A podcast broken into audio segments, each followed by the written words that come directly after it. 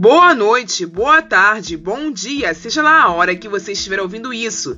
E mais uma vez, para o desespero da Júlia, estudante de letras, e da Naju dos três livros, está começando mais um Entre Sumários Cast.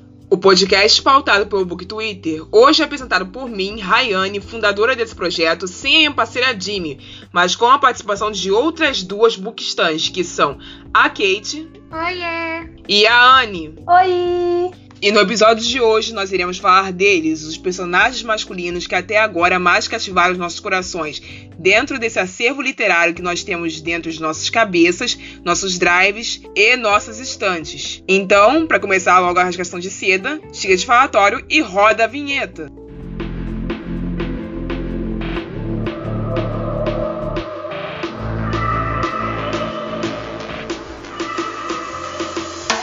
Atenção, ouvintes, aos itens da lista. Crush eterno, o macho mais amado até aqui. Aquele para quem você daria de graça e casaria amanhã. O macho inesperado. Você estava lendo um livro, que o foco não era nem o romance, nem ele, mas pela descrição da autora você acabou se pegando. Macho de uma noite, aquele que vale uma ficada apenas. Macho escroto, o pior dos piores. E o macho poça d'água, aquele para quem você passa pano sem remorso disso. Agora nós vamos destrinchar um item para cada narradora, né? Que somos aqui desse podcast. Então, lembrando as regras, meninas, a gente tem que falar o nome do macho, o livro ao qual eles pertencem, o, e uma breve descrição sobre eles e o porquê nós, nós escolhemos esses machos. Ok? Certinho. Beleza, eu começo. O meu macho eterno, o meu crush eterno, é o Gabriel Owen Erneson ou como as fãs dele o conhecem, Professor Hermeson. O Professor Hermeson, ele é professor do Departamento de Literatura e Artes Italianas da, da Universidade de Columbia, em Toronto, no Canadá.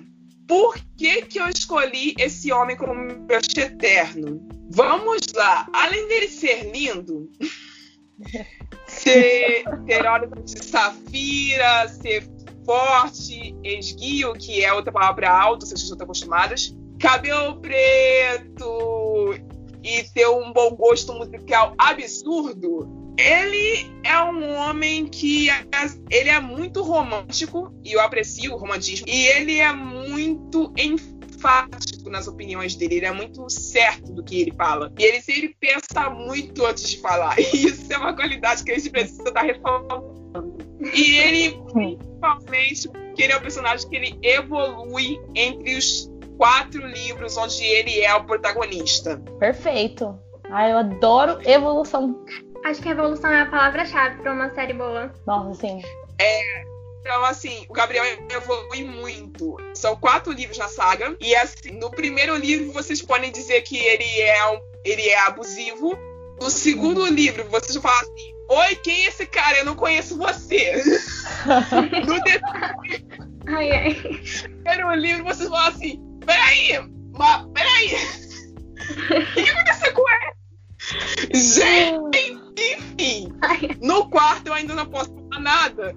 Porque eu não li. Então, assim, eu tô esperando chegar a tradução do quarto, porque o quarto não foi lançado no Brasil ainda. Pode Ai, mandar que... ver. Qual é o seu crush eterno? Então vamos lá. O meu crush eterno é um dos personagens mais famosinhos com as meninas no Book Twitter e com razão. É o Hisandi da série da Sarah J. Maas, Corte de Espinhos e Rosa. E, gente, sério, ele é tudo. Ele é alto, ele é moreno, maxilar marcado, gostoso, educado, gentil. Tem tatuagem. Eu amo um boy com tatuagem, gente, me perdoe. E nossa, ele é absolutamente incrível em tudo. Tipo, no primeiro livro ele não aparece tanto. E quando ele uhum. chegar, você vai ficar meio, tá. Mas quem é essa pessoa? O que, que ele tá fazendo aí? Arrogante e narcisista. Mas depois, quando você conhece ele, quando você vê a personalidade dele e tudo, você fica cadelinha. O Uau é espontâneo, gente. Perfeito. Meu Deus! Eu nem vou me atrever a falar nada. Assim, gente, eu esqueci de ressaltar um detalhe. A Kate falou de tatuagens, o Gabriel Emerson também tem uma tatuagem. Ele tem um dragão desenhado no, no tórax dele. O Rissand, ele tem uma montanha com estrelinhas no joelho e o significado é muito lindo, mas eu não posso falar porque é spoiler. Eu acho que eu ele é um assim, dos tá- melhores personagens que tem fanático. Anne, sua vez, seu crush eterno, autor, livro, descrição e porquê. Olha, gente, eu preciso falar desse cara, que é o Klaus Brackmann, que ele é de um livro de romance de época, que é O Amante da Princesa da Larissa Siriani. E assim, Hum. ai, meu Deus, tudo esse livro. Ele em específico, ele é, é um cara que você olha e você fala assim, ah, ele é libertino, né? Ele tem, é, ele tem um jeito de homem mesmo, ele, ele é descrevido pela Veja, Maria Amélia. safado, século 17. Meu Deus, acho que é. Não, é, acho que é. Nossa, nem me lembro, eu não lembro dessas coisas, eu não me recordo. Tá aí algo que eu esqueço, certo? Com um amigo dele, o Maxiliano, pro Brasil, ele é um austríaco. E ele vem porque o, o amigo dele tá vindo pra casar com a princesa do Brasil, que é a Maria Amélia, certo? Aí eles começam um, um romance e tal. E assim, o cara, ele é libertino, ele é, ele é sedutor, sério, ele tem um charme que ele te prende. Nossa, enquanto ele tá tentando seduzir a princesa, você é seduzida junto. Porque o cara é perfeito, eu juro, eu juro mesmo. Ele é alto, perfeito, maravilhoso. Obviamente, ele tem a pele branca, né? Ele tem uma. A, a feição dele e tal, que é, é dito pela, pela própria princesa, é que ele parece realmente um homem, ao contrário do noivo dela, que parece um menino. Nossa, Sim, isso tá escrito no livro e você fica assim, uau. isso é forte. Sim, aí ele tem cabelo- os cabelos e os olhos também escuros, o que me chocou um pouco, porque eu esperava alguém com olho claro. Uhum. E ele, e ele é barbado, olha, ele é apaixonante. E, e é legal que quando o plot vira, né, que é o plot mesmo da história, ele muda completamente. Ele tem uma evolução que eu acho muito boa. A Larissa ela conseguiu segurar bem a parte da transição e aonde ele ele, ele para e fala assim: Não, pera, eu tenho sentimento por ela. Foi muito bem construído. Ai, perfeito, maravilhoso. Não sei se dá pra ouvir no podcast, mas nesse momento estou suspirando, porque Boy Libertina é tudo. Sim, Vamos mais! minha vida Ai. completa. Vamos ao macho inesperado. Eu vou começar porque o meu vai ser, eu acho que o mais incomum dessa categoria. Ele é o Remus Lupin. Sim, o professor Lupin de Harry Potter. Ele foi o professor de defesa das artes. É, é, ele foi professor de defesa das, artes das trevas no livro 3, que é Harry Potter e o Prisioneiro de Azkaban, da J.K. Rowling. Ele é um lobisomem mordido pelo lobisomem Greyback, que é dos comensais da morte quando ele tinha apenas 4 anos de idade. Ele é ruivo, tem olhos azuis e ele tem aquele ca- cara de ar cansado. Ele é um professor extraordinário, ele consegue a coragem nos alunos dele de uma forma maravilhosa. Ele faz isso com o Neville, principalmente, que era um Uhum. aluno Hogwarts que não tinha tanto protagonismo, o sentido dele fazer feitiços até, a- até o que acontece com ele no terceiro livro. Então a, a JK acertou em cheio quando ela criou esse homem. Eu vou morrer apaixonada pelo Lupin como personagem. Ai, perfeito, ele é demais. Agora eu vou falar do meu macho inesperado que me surpreende até hoje. É o Lenda de Caraval da Stephanie Garber e ele é o antagonista da série. Eu vou deixar aqui um alerta spoiler, porque não tem como eu descrever o porque eu amo esse personagem, tem que falar algumas coisinhas dele. Então bora lá. Não vou descrever a aparência, mas ele é gato. Muito gato, como todos os personagens aqui. E ele é muito complexo. Ele tem uma maldição acerca dele. E conforme você vai lendo as páginas do livro, você tem choques muito grandes sobre o que você acha dele. Numa página você acha que ele é o mocinho, na outra você acha que é o vilão, na outra você acha que ele é o vilão, mas que não merecia ser tratado da forma que foi, na outra acha que ele é o mocinho mais injustiçado. Só que no final, ele é muito maior do que tudo isso. Ele é muito mais complexo do que tudo isso. Ele trabalha muito a sua moral e a sua percepção quanto ao personagem. Você não sabe o que esperar dele, tudo fica na sua mente. E ele te prende de uma forma que parece que é um feitiço, sabe? Você não sabe quem ele é, você não sabe como ele é de verdade. Quais são as intenções dele, mas é, você é atraída por ele mesmo assim, e eu admiro isso demais em personagens. E por isso ele foi o meu macho inesperado e vai ser pra sempre. Tá, agora o meu macho inesperado. Primeiro de tudo, eu comecei a perceber que, assim, eu só leio romances. Nossa, coberto assim. Quando eu parei a olhar tudo pra escolher, eu fiquei assim, meu Deus, eu leio só romance. Mas aí, finalmente, eu consegui achar um. É, o meu macho inesperado é o Ulisses Merrill, que ele é do livro O Planeta dos Macacos. Sim, gente, uma ficção científica. Aliás, esse livro, Planeta olha, perfeito, maravilhoso. De todos os filmes Sim. não fazia é que tinha um livro. Sim, é, ele, ele é um pouco apagadinho, porque é, por causa exatamente por causa das, das adaptações. E o primeiro livro, o primeiro filme, aliás, que parece com o livro mesmo. Os outros que, tem, ah, que tiveram ah, recentemente tá. é uma história meio pa paralela, sabe? Uma construção só. Enfim, Ulisses, ele não tem descrição no livro. Mas basicamente a história começa com ele é, numa visão numa viagem intergaláctica com um casal é, e ele é um jornalista. Daí eles acabam é, indo para esse planeta que eles descobrem que é dominado por macacos. Lá uhum. eles conhecem uma nova é, humana, só que o livro em si ele é cheio de é, filosofia e questionamento sobre nós humanos mesmo. Então ele começa a perceber por que, por que, que eu, gosto, eu gosto tanto dele.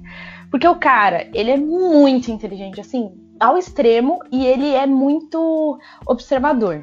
E ele começa a perceber coisas que existem neste mundo e ele vai te apresentando, ele que vai te apresentando, porque é tudo livro, a maioria dele é tudo é tudo mesmo. É visto por ele em primeira pessoa. Daí ele começa a perceber que essa personagem ela é diferente. E aí que começa tudo porque ele é preso como se fosse uma cobaia de laboratório. E aí ele começa a refletir sobre isso, né? A começar a perceber coisas Tipo, se você vê é, o que nós fazemos, viam, né, mais com experimentos com macacos e outro tipo de animal, só que numa visão totalmente diferente. E ele é muito, ele é um bom narrador, assim, que faz você se apaixonar por ele. É muito bom. Fiquei muito Nossa. intrigada, canalista. Eu fiquei interessada, de verdade, fiquei bastante interessada. Agora nós vamos ao Macho de uma Noite. Eu falei quando a gente estava nos bastidores, que as pessoas iam rir. E agora vem o motivo da risada. Ok? Vocês estão prontos para okay. ouvir? Aí, eu já tô rindo. Eu vou falar de Paul North. Ele pertence à mesma saga que o primeiro personagem que eu citei, que é o Inferno de Gabriel. Só que ele só aparece, ele só é ativo como personagem até o terceiro livro, que é a Redenção de Gabriel. Até a primeira parte do terceiro livro, na verdade. Paul, quando ele aparece no primeiro livro, no Inferno, ele é um rival do Gabriel. Em relação a Julie, que é a personagem que lidera o núcleo feminino da história. E quando você vê o Paul pela primeira vez, você fala assim, pô, o Gabriel é um grosso, ele é um cano de passa-bosta. É fofo, olha que legal. Eu vou torcer pro Paul.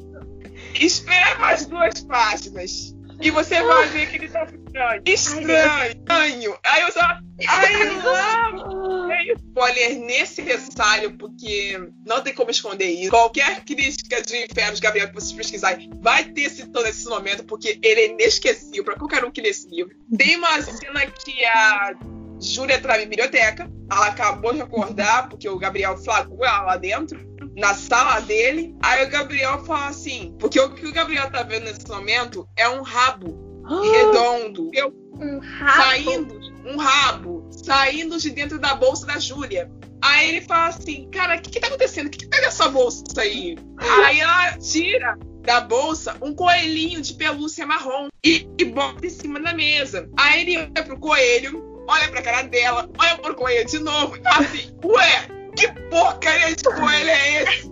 Você tem E pensando, ele não fala, ele só pensa. Aí, aí ela fala assim: Ah, eu ganhei esse presente de um amigo. Aí pergunta: Que amigo? O seu assistente de doutorado. Ah, tá, hum. beleza. Aí o Gabriel quando ela sai, ele vai pesquisar no computador que ela tava usando e ele vê o histórico de músicas ouvidas dela. E tem o CD de coelhinhos lá. Aí ele fica pensando, porra, essa mina tem um fetiche com coelho? eu tô maluco, eu não sei. Eu só sei que ela é estranha. Só que o fetiche não é da Júlia. O fetiche é do Paul. Não. Meu Deus, não acredito. E eles chama ela de coelhinha. E tudo quanto é bilhete que ele manda pra ela, ele, ele chama ela, minha querida coelhinha. Bom dia, minha querida coelhinha. Tudo bem, minha querida coelhinha? E ele faz isso diversas e diversas vezes. Então é isso, gente. É por isso que ele é, que ele é o macho de uma noite que eu escolhi. Ele tem um feitiço muito estranho. Meu Deus. E o pior é que você falou do coelhinho, e aí eu pensei que você vai falar assim: ah, aí o cara olhou pro coelhinho e falou assim: não, liga, tem uma câmera. Aí você vem com esse fetiche, eu falei: caraca, nada a ver. Pois é. É assim, eu não tenho mais o que falar. Eu vou passar a palavra para vocês falarem qual é o macho de uma noite e o motivo, porque eu acho que eu já expliquei até demais. Tá, então vamos pro meu macho de uma noite. O meu macho de uma noite alerta mafioso é o Luca Vicello da saga Born in Blood da Clara Raven. Meu E, Deus, tipo, olha, problemático no Twitter. Gente, Não, não, é, fala mal, fala bem, meu Deus. todo mundo odeia ou ama, tipo, é muito 8 ou 80. Eu amo e odeio. Tipo, ai, não sei explicar. Mas então, ele é alto, tipo, muito alto, o cara é um poste. Mas é muito sarado, tem uma tatuagem da máfia no peito, assim, cheio de cicatriz, muito selvagem, adoro. Maxilar marcado também, olho castanho, cabelo castanho. E assim, gente, como vocês devem saber, os livros da Clara tem muito assim, hot, né? E isso é uma coisa que eu adoro, vou confessar, é hot. E os hot deles, assim, muito bom.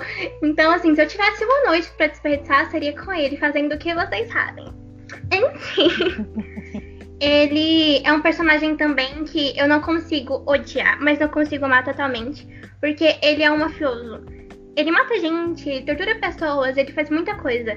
Mas quando é com a esposa dele, ele é muito cuidadoso, ele é muito protetor. Você pode sentir que o amor dele por ela é sincero, apesar das merdas que ele faz, mas você sabe que é sincero. Ele faz merdas, mas não merdas problemáticas, gente, lembrem disso. E aí, eu gosto muito dele e eu com certeza ficaria com ele. Mas só uma noite. Mas só uma noite.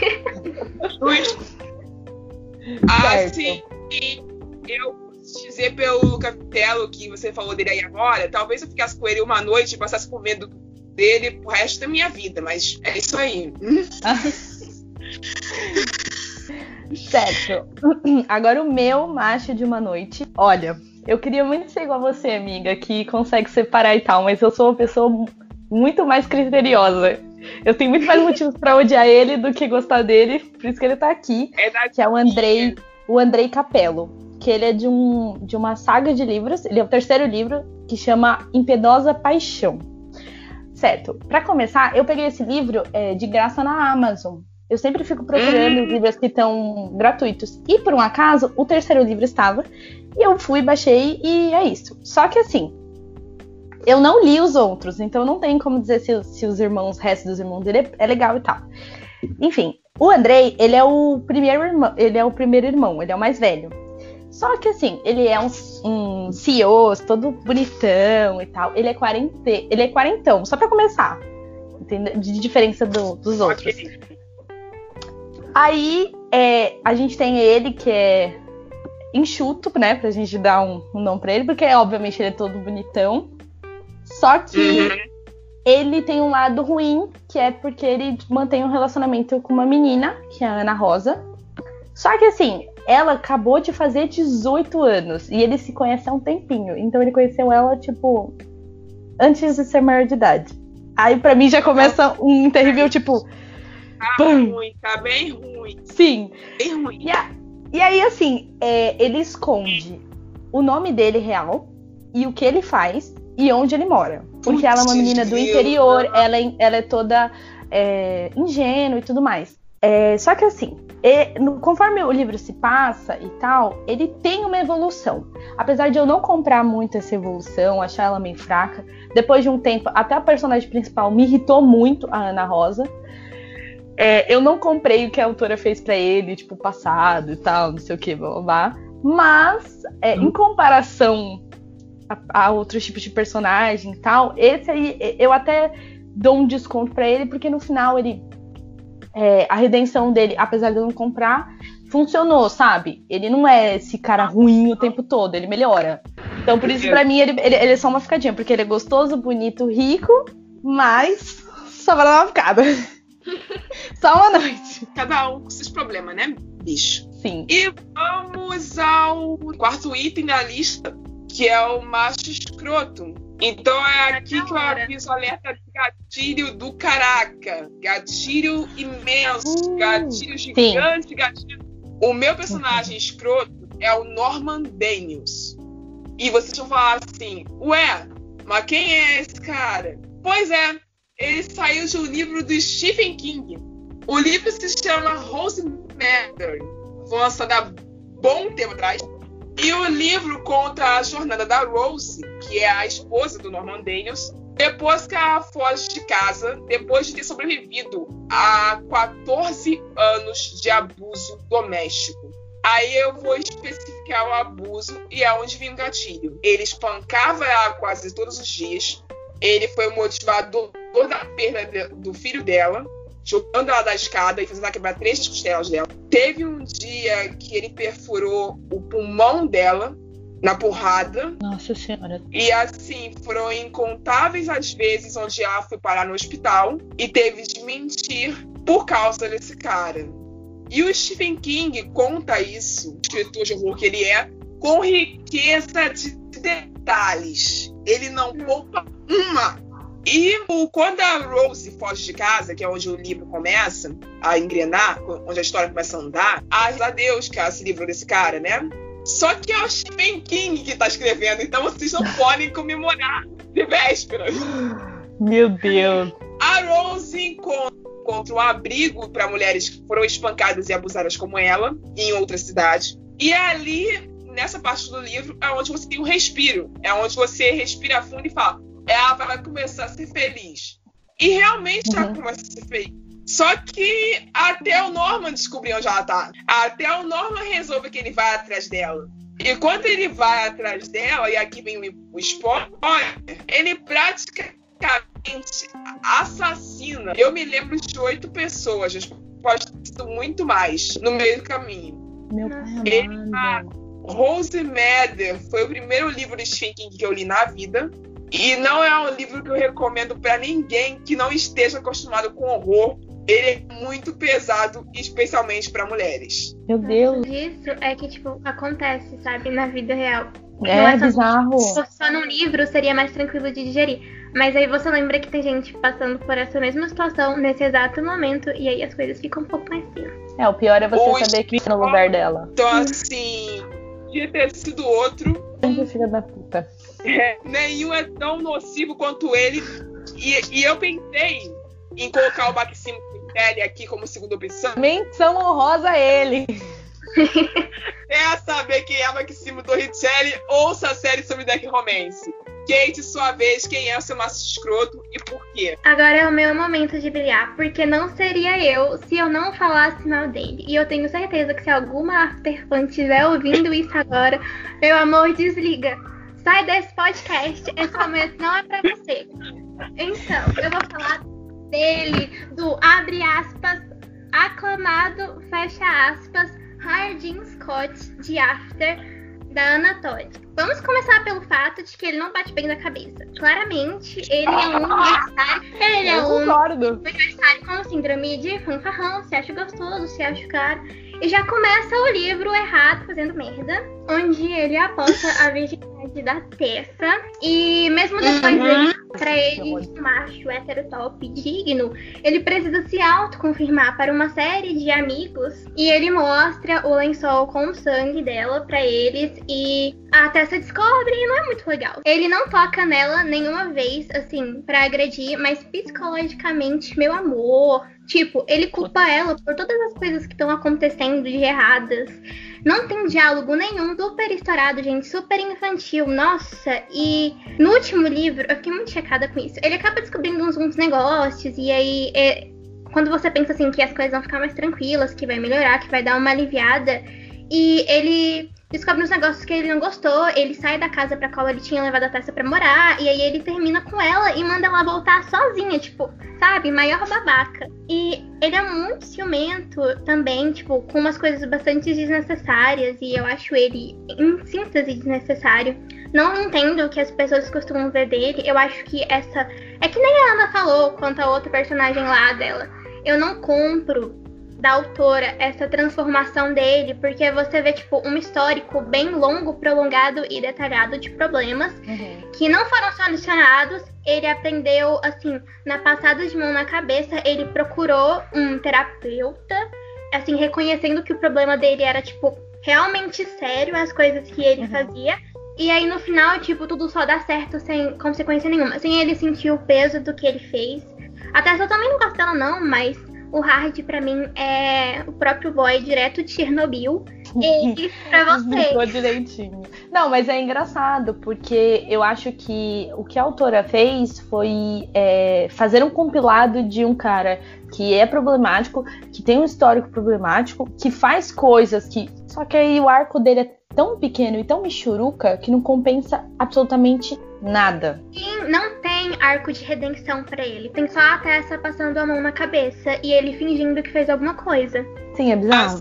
Ele era uma fanfic com o Harry, né? Com Harry Styles. E olha, eu já achei horrível ali. Eu não passei de muitos capítulos. Eu até achei chocada você falar assim, ah, porque no final ele chega. Porque eu sei a, a, história por cima, mas eu ia falar, amiga, você é muito guerreira de ter chegado ao final, porque eu não cheguei nem direito no final da fanfic. De, de ser uma situação que acontece, de ter, de ter muitas meninas, principalmente mais novas, apaixonadas por cara nessa situação, e no final ele uhum. magicamente fica bom, entendeu?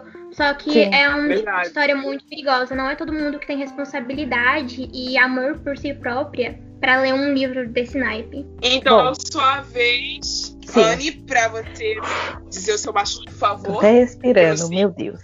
Meu. Tá, eu vou falar do Álvaro de Castro. Olha o nome desse bicho. Já é ruim. Álvaro de Castro. Do livro, um dos meus livros favoritos nacionais, gente. Eu juro, eu recomendo muito. Chama Ao Meu Redor, da Elisana Lousada. Ele é um romance de época é, nacional que se passa nos anos 20. Gente, perfeito, juro. Recomendo muito, muito, muito. Tá. A história começa, e, e até porque o nosso, o meu macho escroto da minha vida, ele aparece no começo do livro. A gente tem a Maria Antônia, que é a nossa mocinha. Aliás, uma das melhores mocinhas ever. Daí a gente tem o Álvaro, que na verdade, quando ele conhece a nossa mocinha, ela tem 15 anos. E aí, ele é, ele é um cara todo pomposo, ele tem uma, um ar de aristocrata, sabe? Ele tem é, jeito de homem da sociedade. E obviamente ele, ele era mais velho e ele chama a atenção da nossa mocinha. No que ele chama atenção, ele vê isso como um ponto positivo para ele e passa a visitá-la na fazenda dos tios por um tempo. Daí ela começa a sentir, é, por, por, ela ser muito ingênua, ela começa a sentir como se tivesse acontecendo um relacionamento. Ele começa a prometer algumas coisas para ela e aí ela foge com ele. Só que, obviamente, é, ele não passa de uma furada. Porque ele começa, é, a partir do momento que ela chega na cidade com ele, pra, é, em São Paulo, o cara muda completamente, se torna um babaca escroto, assim, nível. É horrível o que esse cara faz. E pausa para um gatilho. Ele estupra ela. Então. E depois, pausa para um spoiler a gente tem descobre que ele é dono de um cabaré e aí ela começa a se proteger por causa dele. Nossa. Então assim, gente, pausa também só para dizer para vocês, leiam este livro para vocês terem o gosto de ver a morte desse homem. Só por isso, porque compensa toda a raiva que você vai ter só de ler esse cara. Mas o cara é tão escroto, mas tão escroto, que ele persegue a mocinha até mesmo depois da morte. Chocada, gente errada. Tomar uma uh? água para descer esse homem. É, porque, nossa, eu falei Norman aqui, mas esse aí tá pau, né? É. Hard é fichinha perto deles. né? O macho poça d'água, ele fez negócio que é complicado, no mínimo. Mas a gente entende, porque ele é um anti-herói da história. Então você fala assim: foi feio? Muito feio que você fez, William. Mas Vamos dizer quem é o William. Primeiro vamos pagar os respeitos para ele, porque não é o William, é Príncipe William, tá? Uh. Querido. Não. O Príncipe William, ele é o o príncipe William, ele é o príncipe de Florença, sim, aquelas. Ele ora num castelo enorme feito de pedra, onde não entra a luz, claro, porque ele não pode ficar no sol, né, gente? Vampiro. Oh, e ele tem um hábito de sair para dar volta de moto no meio de madrugada. Porque assim, porque ele acha maneiro. Ele Olha, é um loiro, vampiro bad boy. Isso. Ele é um Ele é boy. loiro, ele tem olhos. ele tem olhos azuis, se eu não me engano. E ele é rico pra caralho. Ele é rico, mas ele é rico e ele tem 288 anos. Novinho, né? E se você olhar pra ele, você acha que ele tem 30. Mas ele, mas ele tem isso. E o William, o príncipe William, ele é o par romântico da Raven, que é a personagem principal da saga Noites em Florença, do Silvain Reinhard, mesmo autor de O Inferno de Gabriel. Primeiro, o William, ele conhece a Raven numa dessas noites que ele resolve andar de moto pela cidade, de um jeito pesado pra dizer o mínimo. Ele tá lá andando com a motinho dele, a Triumph, que é, que é a motocicleta estilo Souza Fanark. Não sei se vocês conhecem como é que funciona. Que é um negócio enorme, estaciona na ponte e fica olhando a lua. De repente ele escuta uma mulher gritando. Aí fala assim: Eita, pô, o que, que tá acontecendo aqui? Aí ele sente cheiro de sangue. Vampiro com cheiro de sangue de humano, você sabe como é que Sim. história, né, gente? Eba! Uhul! É hoje! Aí ele corre atrás de onde está vindo o cheiro do sangue, só que a menina já tá viva. Aí ele fala sacanagem. Não vai ter lanchinho, né? Porque a gente é vampiro, que a gente vai tocar o terror nesse bagulho, né? Vamos ser respeitosos. Só que detalhe, a menina tá sendo estrupada por dois caras. Num beco. Meu Deus. Aí ele olha pra aquela cena e fica ultra enojado. Aí ele fala assim, mano, eu vou matar esses dois malucos. E é agora! Sensato. E justamente ele mata os dois. Eles espancam até a morte e lança a cabeça do outro contra a parede umas 30 vezes. Não bebe o sangue de nenhum dos dois, porque ele fala no livro que ele não vai sujar a corrente sanguínea dele com sangue de gente podre. Salva a vida da menina, da Raven no caso. Só que pra ele salvar a vida dela, ele teve que misturar o DNA dos dois. Então ele mordeu ela. Nisso que ele morde ela, pra que ela continue viva, ele fez uma espécie de transfusão de sangue ali, gente, pra ela sobreviver. Começa a ganhar habilidades, vamos dizer assim. Ela, até aquele presente momento onde ele salva a vida dela, ela é deficiente física. No momento que ele morde ela e ela acorda da mordida, ela não tem mais a deficiência. Ela não precisa mais usar amuleto. E ela se vê mais bonita do que ela era antes. Pro meio do livro, que é A Sombra do Passado, que é o primeiro livro da saga, o William descobre, e aqui vai um spoiler, que a Raven, no passado, teve um padrasto que abusou sexualmente da irmã dela. Essa irmã dela tinha seis anos de idade. E esse mesmo homem tentou abusar da Raven várias vezes. Quando a Raven também era menor de idade. Só que a Raven não deixou barato e lutou contra ele. Mas isso não significa que ela não tem trauma. Quando o William descobre essa história, ele imediatamente fica enfurecido de puto. Porque ele percebe que o motivo da Raven ter ficado deficiente física é esse cara. Porque na noite que ele tentou abusar dela, eles lutaram, ele jogou ela da escada e dali ela ficou deficiente pra sempre. Meu Deus. É, quando o William descobre isso, ele fica muito full pistola. E ele É, resolve que ele vai dar um presente pra Raven. Ai, e meu o pai. presente que ele resolve dar é sequestrar o abusador, enfiar ele dentro de uma gaiola, torturar o cara e levar ela pra ver o resultado e falar assim: e aí, querida, faça o que você quiser. Então, assim, no livro, a Raven enlouquece de raiva, ela fica desesperada, ela fala que não precisava, que ela não queria que isso acontecesse, que ela não queria que aquele homem encaixe a vida dela, etc. É o problema do William. O William, o príncipe William, ele acha que tudo se resolve na base. Ou é porrada ou é porrada. Entendeu? Não, então, isso que o cara tem 200 e poucos anos. Imagina se tivesse 30 mesmo. Aí que ia ser porrada. Ele acha que tudo se resolve na porrada. Porém, tirando esse problema, ele é um, um ótimo namorado para Raven. Ele rende inúmeros elogios para ela. A saga coloca em questão também a gordofobia pela Raven ser gorda. Ai, que legal. E ele, no momento que ele coloca ela de frente pro espelho, para que ela veja o próprio corpo, em uma preliminares da primeira vez dos dois juntos, ele fala que ele prefere ela assim, dessa forma, e explica porquê que ele prefere. E ele explica isso de uma forma maravilhosa, que vou lembrar a citação aqui para vocês agora, mas é lindo o que ele faz por ela.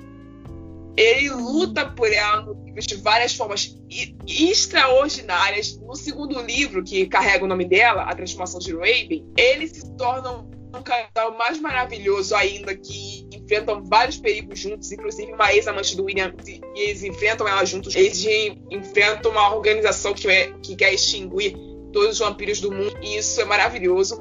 Então, assim, Noites de Florença, do Silvain Renat, é tudo que Crepúsculo queria ser e não conseguiu. então, próximo. Ah, ele é simpático, né? Ele é um príncipe simpático. Isso. Agora é minha vez. Olha, quando falaram passar pano, eu já fiquei preocupada. Então eu fui muito esperta. Eu coloquei um personagem que nunca faria merda. E que nunca fez merda, porque é muito fácil passar pano, deixa lisinho. É o Ian Clark, da Karina Ricci. Ele é da série Perdida.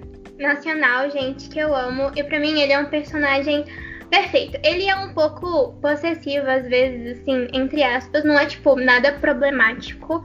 É apenas reflexo um pouco da sociedade que ele vive, já que é um romance de época. E ele é perfeito em tudo. Além dele ser lindo, a forma como ele suporta a Sofia é suporta de suporte, não de suportar, tá, gente? Ela é incrível também. Ah, tá. Maravilhosa. Mas bater palma pra ele mesmo, porque ele suporta muita coisa. coisa. Ele é incrível. É numa sociedade assim, tipo, que não dava nada pra, pra mulher em si, ele deu tudo e fez tudo pra, fazer, pra entender e compreender a Sofia e fazer tudo pra ela ser feliz, é, mesmo em um lugar diferente. A ela e fazer ela se sentir em casa e mesmo estando né, fora de, de um lugar assim completamente diferente, então eu pago muito pau pra ele. Eu acho ele é um personagem ah. incrível, muito bem construído, por sinal, apaixonante. Não tem como você ler Perdida e você não sair morrendo de amores por Ian Clarke. E é um nacional que mora muito no meu coração, por ter sido um livro que valoriza bastante a escrita, então. tá tudo bem. Certo, vamos lá. Quando eu vi essa última, ele foi o primeiro que eu escolhi. Porque na minha cabeça já veio treta de book Twitter, né? Então, assim, ah. meu macho posta d'água, que eu passo o pano sim, senhor, é o Benedict Bridgeton, meu amor perfeito dos Bridgetons, né? Na verdade, um perfeito cavaleiro da Julia Quinn. Que, aliás, que série, meus amigos. Enfim, Vamos lá. Eu escolhi ele não porque eu acho que ele realmente pisa na bola e tal. É, apesar, mas sim porque é, as críticas envolvendo ele são muito. É, assim, hoje em dia a gente está vendo mais uma discussão em cima do primeiro livro, que envolve a Daphne e tudo mais. Mas quando eu comecei a entrar nesse book Twitter e tal, a gente falava muito dele, do Benny, porque o livro dele é, uma, é tipo um, um reconto de Cinderela onde a gente tem a, Sophie, e ela é, encontra ele num baile, e aí acho que, não sei se é dois anos depois, eles se encontram de novo, e ele não reconhece ela, e ela, enfim, ela reconhece ele depois de um tempo, e eles constroem. Só que assim, a Sophie, ela não é literalmente uma lady, ela, ela tá mais como uma criada, porque ela é uma bastarda e tal, e o, o pai dela morre, e a madrasta dela e as e as irmãs postiças são um Kutira numa delas, que eu não me lembro o nome dela, me perdoem. E aí a crítica tá em volta de que, como ela era uma criada, ela não poderia é, se casar com ele. Então, ele propõe para ela para se tornar ela que ela se tornasse uma amante. Só que ela não gosta, ela não aceita, né? Tipo, é, eu não quero isso pra mim. E ele até tenta ajudar ela, tipo, é, é, dando auxílio, tipo, ah, trabalha em uma coisa que te dê, sei lá, um tipo de um cargo, alguma coisa assim. Só que ela, tipo, ah, eu sei que não vai acontecer é, disso, porque eu já tentei, então eu gosto que você me ajude, mas não vai acontecer isso. E as pessoas sentem raiva exatamente porque ele é, por ele não ser perfeito nesse sentido, apesar porque assim, ele é um personagem que de todos os irmãos, ele é um pouquinho diferente, porque ele enfrenta dentro dele uma crise. Ele, não se, ele gosta de, da família, ele gosta muito de tudo, mas ele não se sente ali presente, sabe? E eu, uhum. eu concordo que em, de todos os irmãos, ele, ele cresce no livro dele, mas que ele é um pouquinho menor em, com todos ali juntos. Porque é, você sempre consegue dizer alguma coisa dos irmãos primeiro do que dizer dele. Mas ele é um bom mocinho, sabe? A história dele é legal, ele é legal. E no final ele fica com ela. E ele dá um jeito de ficar com ela, sabe? Então é, é bom. Ele é um bom mocinho. Eu gosto muito dele. Eu não gosto de ver as pessoas apontando para ele. Eu fico, gente, mas ele é só um neném. Eu jamais diria que o William é o neném. Ele é tudo, menos neném. Ah, e o Benny é, apesar de ter os momentos dele, né? pra mim, o Benny é. Olha, essas cenas rotas do William, vou ter que falar assim: não, gente, não tem como esse homem ser neném, realmente, realmente. Então é isso, gente. A gente vai encerrando por aqui. Foi muito bom gravar com vocês. Muito obrigada por terem aceitado. Eu que agradeço. Ai, Ai, eu tô muito feliz, foi muito legal. muito gravando isso. O Entre Sumários Cast é escrito e apresentado por Rayane e Jimmy do Twitter. E para vocês, a citação da semana. Essa citação foi retirada da cena onde o príncipe William de York explica para a personagem Raven, que é o par romântico dele, o porquê ele não liga por ela ser gorda. Em outras palavras, as mulheres ideais de Botticelli se parecem com mulheres, não com meninos. São macias e curvilíneas, saudáveis e arredondadas. Mulheres com o corpo das retratadas nesse quadro foram consideradas lindas por muitos séculos, se não por milênios. Elas eram o ideal estético durante mil tempos de vida, e assim permanecem por longo período depois. O meu ideal não mudou. Essa citação foi tirada do livro A Transformação de Raven, que é o livro 1 da trilogia Noites em Florença, de Sylvain Reinhardt. Espero que tenham gostado. Até a próxima e boa leitura!